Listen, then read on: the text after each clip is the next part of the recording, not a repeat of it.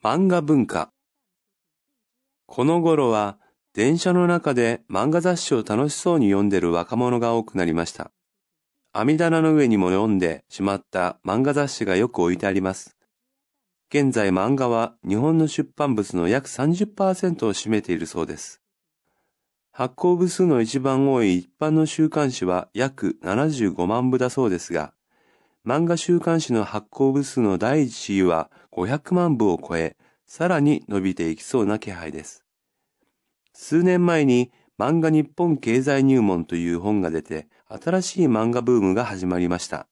源氏物語や日本国憲法の本など、いろいろな分野の本が漫画になって本屋の店に並べられてあります。企業でも会社のイメージアップや PR 効果を狙って漫画を使ったパンフレットを出しています。また、漫画とは関係のなさそうな大学でも大学案内に漫画を取り入れるところが出てきました。漫画ばかり見るな、もっと活字を読めという活字離れを心配する声もありますが、若者の間の漫画人気はまだまだ収まりそうにもありません。